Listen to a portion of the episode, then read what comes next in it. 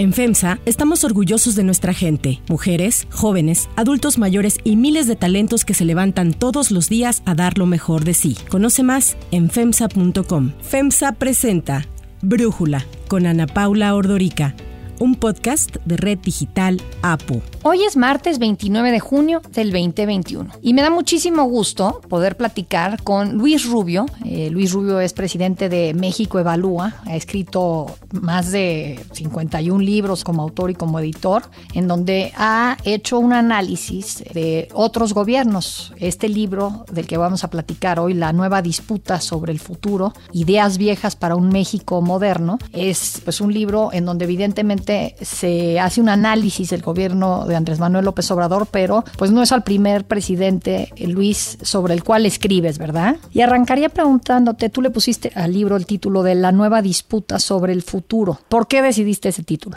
Bueno, el contexto es que traemos una disputa desde los años 60.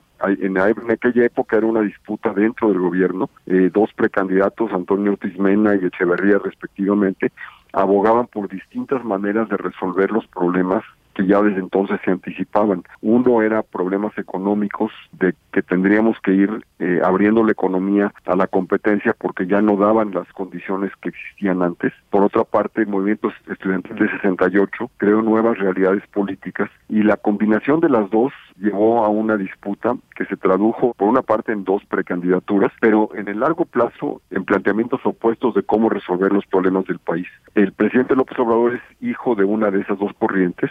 Enarbola la idea de que lo que estuvo mal fue todas las ideas de reforma que se remontan a Antonio Ortiz Mena y lo que él plantea es que tenemos que regresar al nacionalismo revolucionario que fue la visión que en los 60 ganó con Echeverría y López Portillo. Entonces, en aquella época hubo un libro famoso, emblemático de hecho, de Cordera y Tello que hablaban de la disputa por la nación y entonces simplemente estoy jugando con esas palabras para hablar de cómo se traduce una disputa que tiene mucho tiempo en un sistema de gobierno anquilosado y con un presidente que trae en el siglo XXI ideas de los años 70 que son totalmente incompatibles con la manera como se produce, cómo se trabaja, cómo funciona el mundo. El año pasado con la pandemia pudimos ver todos los mexicanos y de hecho todo el mundo cómo se dividió el planeta en, dos espacios radicalmente distintos, el de aquellos que estaban en la producción en, en el mundo digital del siglo XXI y aquellos que siguen teniendo que ir a su trabajo cotidiano todos los días. Desde luego hay muchos trabajos que siempre van a ser así, una, una enfermera o un cocinero van a tener que trabajar siempre así, pero mucha gente eh, no tiene las condiciones materiales o educativas o de salud necesarias para poder vivir en ese mundo digital. Y esa es la gran brecha que nos está resolviendo. Ahora, tú pones en la portada también una imagen mitad del perfil del presidente López Obrador y mitad del perfil de Luis Echeverría. Entonces entiendo que tiene que ver con esto que nos acabas de explicar, pero pues hemos visto un López Obrador que de alguna manera sigue siendo un presidente muy popular en las elecciones intermedias, si bien no logró la mayoría absoluta, la supermayoría en la Cámara de Diputados, pues tampoco le fue tan mal, logró más gubernaturas de las que se entonces, ¿cómo explicas, Luis, que alguien que se asemeja a Luis Echeverría hoy logre este jale, este atractivo para muchos mexicanos? pues Ana Paula tiene, tocas dos, los dos temas yo creo que nodales, centrales de la discusión pública y política del día de hoy. Por una parte, el presidente tiene una conexión muy efectiva con un porcentaje muy alto del electorado y la retiene y es una conexión personal, no es con su gobierno. Al mismo tiempo la nutre y la mantiene con transferencias de diverso tipo a jóvenes, a adultos, adultos mayores, eh, apoyos de diverso tipo. El año pasado aumentaron los apoyos a ese grupo particular que es su base. Entonces ha logrado afianzar a una base que además cree en él y la combinación obviamente es muy poderosa como pudimos ver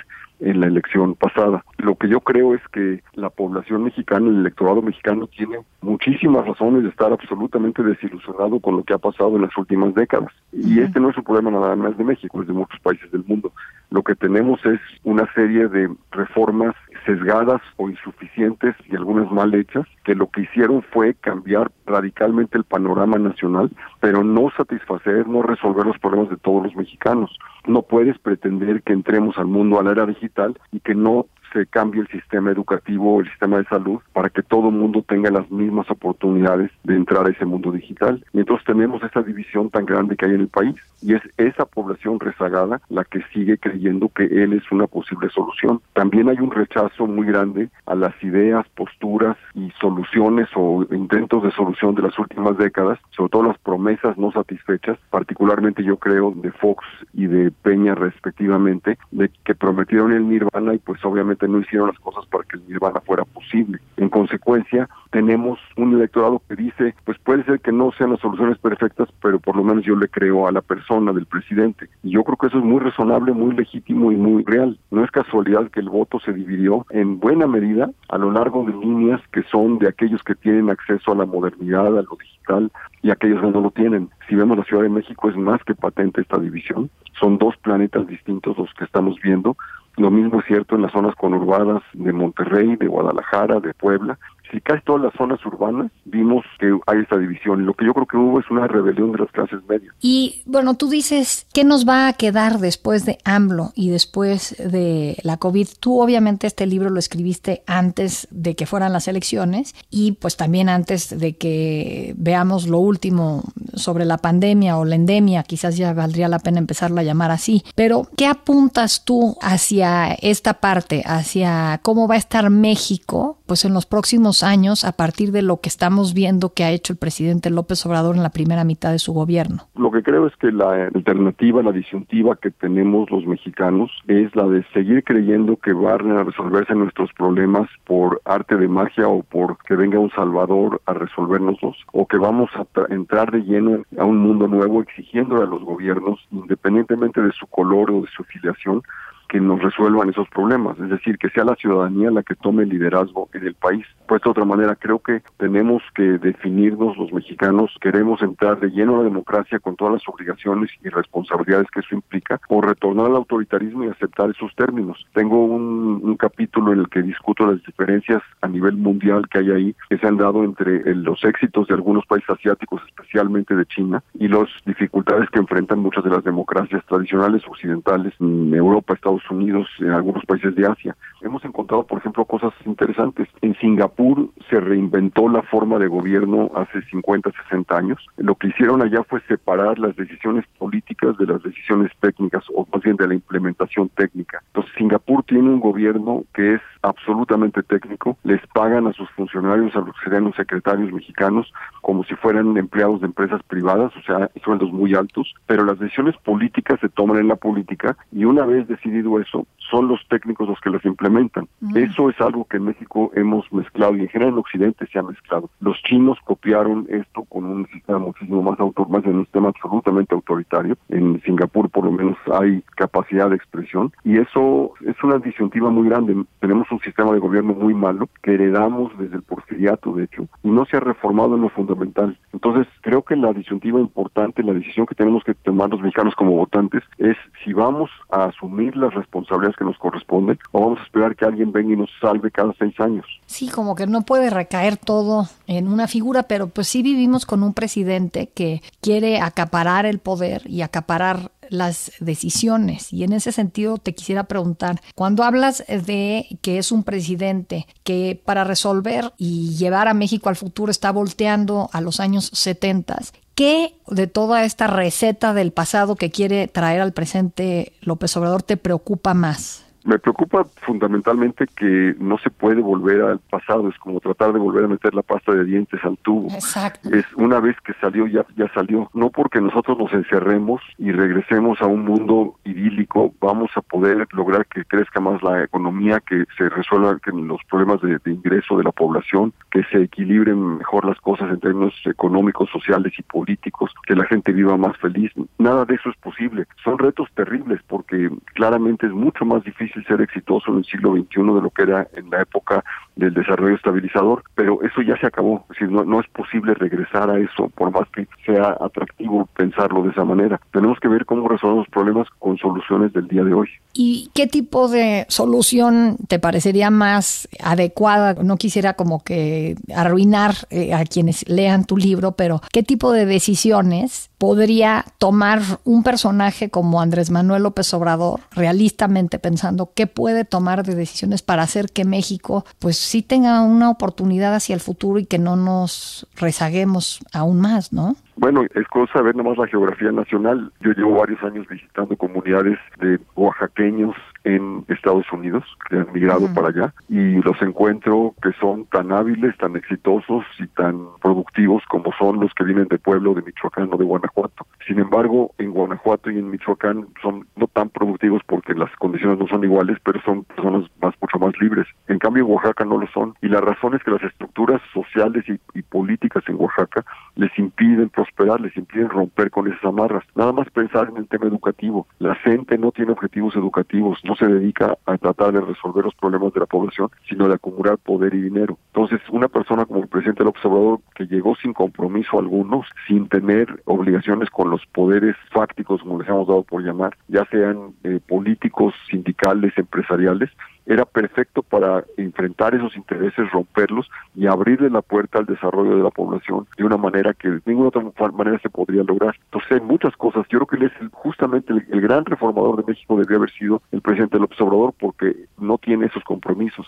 Los asuntos no son desconocidos, son, se conocen desde hace 40 años, pero ninguno de los presidentes en esta época ha estado dispuesto a enfrentarlos porque son muy costosos esos enfrentamientos. Implica irse contra gente que apoyó al gobierno. No es el caso del presidente López Obrador. Él no llegó porque tuviera compromisos con intereses creados tan grandes. Sí, digo, muchas veces nos preguntamos qué le debe a alguien como Manuel Bartlett, que habiendo sido el padre de fraude, de la caída del sistema, que no permitió que el PRD, que entonces era el partido de López Obrador, asumiera el poder, pues cómo es posible que ahora lo pueda abrazar, ¿no? Tú mencionas esto, dices que el presidente llegó al poder, el presidente López Obrador, llegó al poder haciendo promesas magníficas, pero sido muy hermético en las vías y en los métodos que va a utilizar para cumplirlas. No sabemos por qué quiere tener a un hombre como Bartlett ahí, ni sabemos por qué le da ciertos proyectos, los decide hacer de una manera opaca, alguien que prometió ser tan transparente. ¿Qué opinas de eso, Luis? Ese es el punto. Tiene un mantra clarísimo, una visión que debería ser el país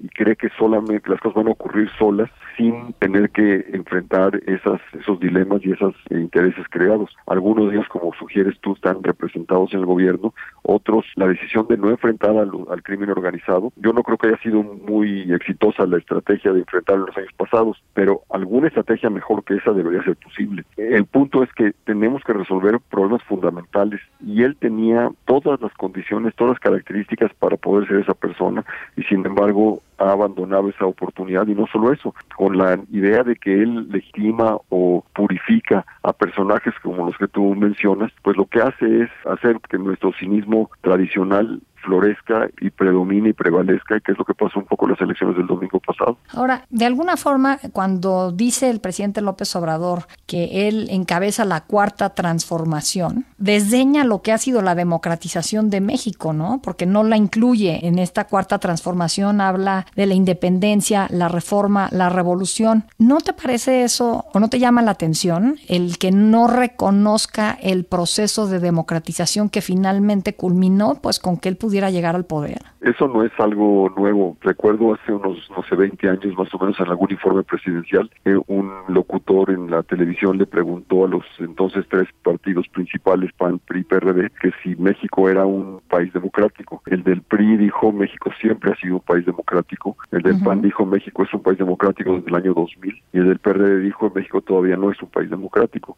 Mientras no tengamos un reconocimiento de que la democracia en el fondo es un sistema de reglas del juego al que todo el mundo se tiene que apegar. Y si no te apegas, pues no estás jugando en la democracia. Y lo que pasa con este gobierno es que ellos creen que ellos inventaron la democracia en el año 2018. Y eso niega todas las cosas que nutren, que hacen posible que se desarrolle el país. Y luego tenemos contradicciones flagrantes. La renegociación del Tratado de Libre Comercio que los americanos, el presidente Trump, querían hacerla y no había remedio más que hacerla por esa razón. Esa renegociación nunca hubiera concluido sin el presidente electo López Obrador eh, estando dispuesto a participar en ella y mucho menos se hubiera ratificado en el Congreso americano si él no trabaja activamente para lograrlo. Entonces, por una parte quiere distanciarse de los americanos, por una parte quiere concentrar más poder y por otra hace todo lo posible para que el tratado moderno del, del siglo XXI se apruebe y sea funcional porque es obviamente tan importante para la economía mexicana. Entonces tenemos distracciones por todos lados, las que entrar tú y estas otras. La salida, ¿cuál va a ser? Como decía yo antes, yo creo que la única manera es que los ciudadanos empecemos a exigir a los políticos que cumplan, no nada más que prometan. Claro. Luis, muchas gracias por platicar con nosotros de este libro, La nueva disputa sobre el futuro de Editorial Grijalvo. Ahora le cedo el micrófono a Elizabeth Rangel, quien nos presentará los temas del día. Unifin es un orgulloso impulsor del talento y los empresarios hechos en México. Brindamos asesoría y soluciones financieras para llevar a tu empresa al siguiente nivel. Unifin presentó el análisis. Unifin, poder para tu negocio. Gracias Ana Paula, hay otras noticias para tomar en cuenta. 1. La bajan del metro. Próxima estación. Terminal.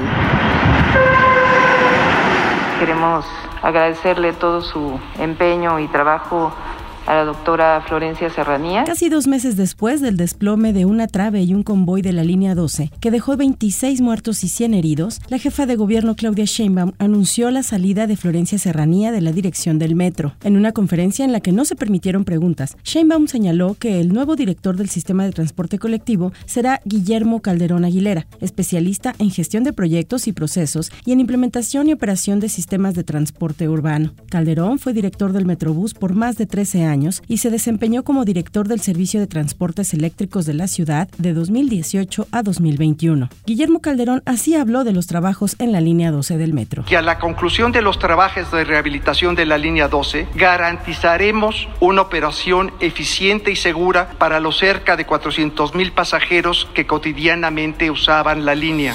2 cannabis. Hay mayoría calificada y es procedente y fundada esta Declaratoria General de Inconstitucionalidad en el tema que nos ocupa. El Pleno de la Suprema Corte aprobó la Declaratoria de Inconstitucionalidad sobre la prohibición del uso lúdico de la marihuana. Esto significa que la Corte autorizó la expedición generalizada de permisos individuales para consumo recreativo de marihuana ante el fracaso del Congreso para aprobar una ley que regule en la materia. Así, la Corte descartó el obstáculo jurídico para que la Secretaría de Salud autorice las actividades relacionadas con el autoconsumo de marihuana y tetrahidrocannabinol con fines recreativos, respetando el derecho fundamental al libre desarrollo de la personalidad reconocido por el artículo 1 de la Constitución será la Comisión Federal de Protección contra Riesgos Sanitarios, la COFEPRIS, la autoridad que conceda los permisos a las personas mayores de 18 años para la adquisición, siembra, cultivo, cosecha, preparación, posesión y transporte del estupefaciente sin que la droga se pueda comerciar ni consumir en público o en presencia de menores. 3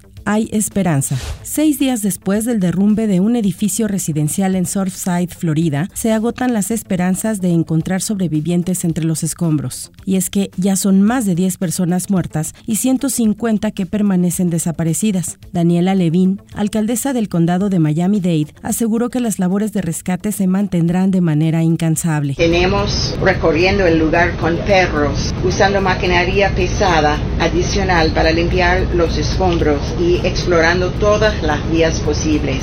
Vamos a hacer todo lo posible y agotar todas las opciones en nuestra búsqueda. No vamos a dejar nada, nada. Equipos de rescate de Florida, apoyados por rescatistas de Israel y del grupo Topos de México, siguen buscando entre los escombros del edificio de 13 pisos que se desplomó la madrugada del jueves en Surfside, a unos 20 kilómetros del centro de Miami. Las autoridades iniciaron ya una investigación para conocer la causa del colapso, pero aún no hay respuestas concluyentes. Según el diario Miami Herald, que consultó a seis expertos en ingeniería analizaron los planos de construcción, el video del colapso y las declaraciones de testigos, el derrumbe pudo haber sido originado por una losa de concreto ubicada en la zona de la alberca, la cual habría sido la primera en caer provocando que la plataforma colapsara y formara un cráter que luego derivó en el derrumbe del resto del edificio. Yo soy Elizabeth Rangel y a nombre de Ana Paula Ordorica les doy las gracias.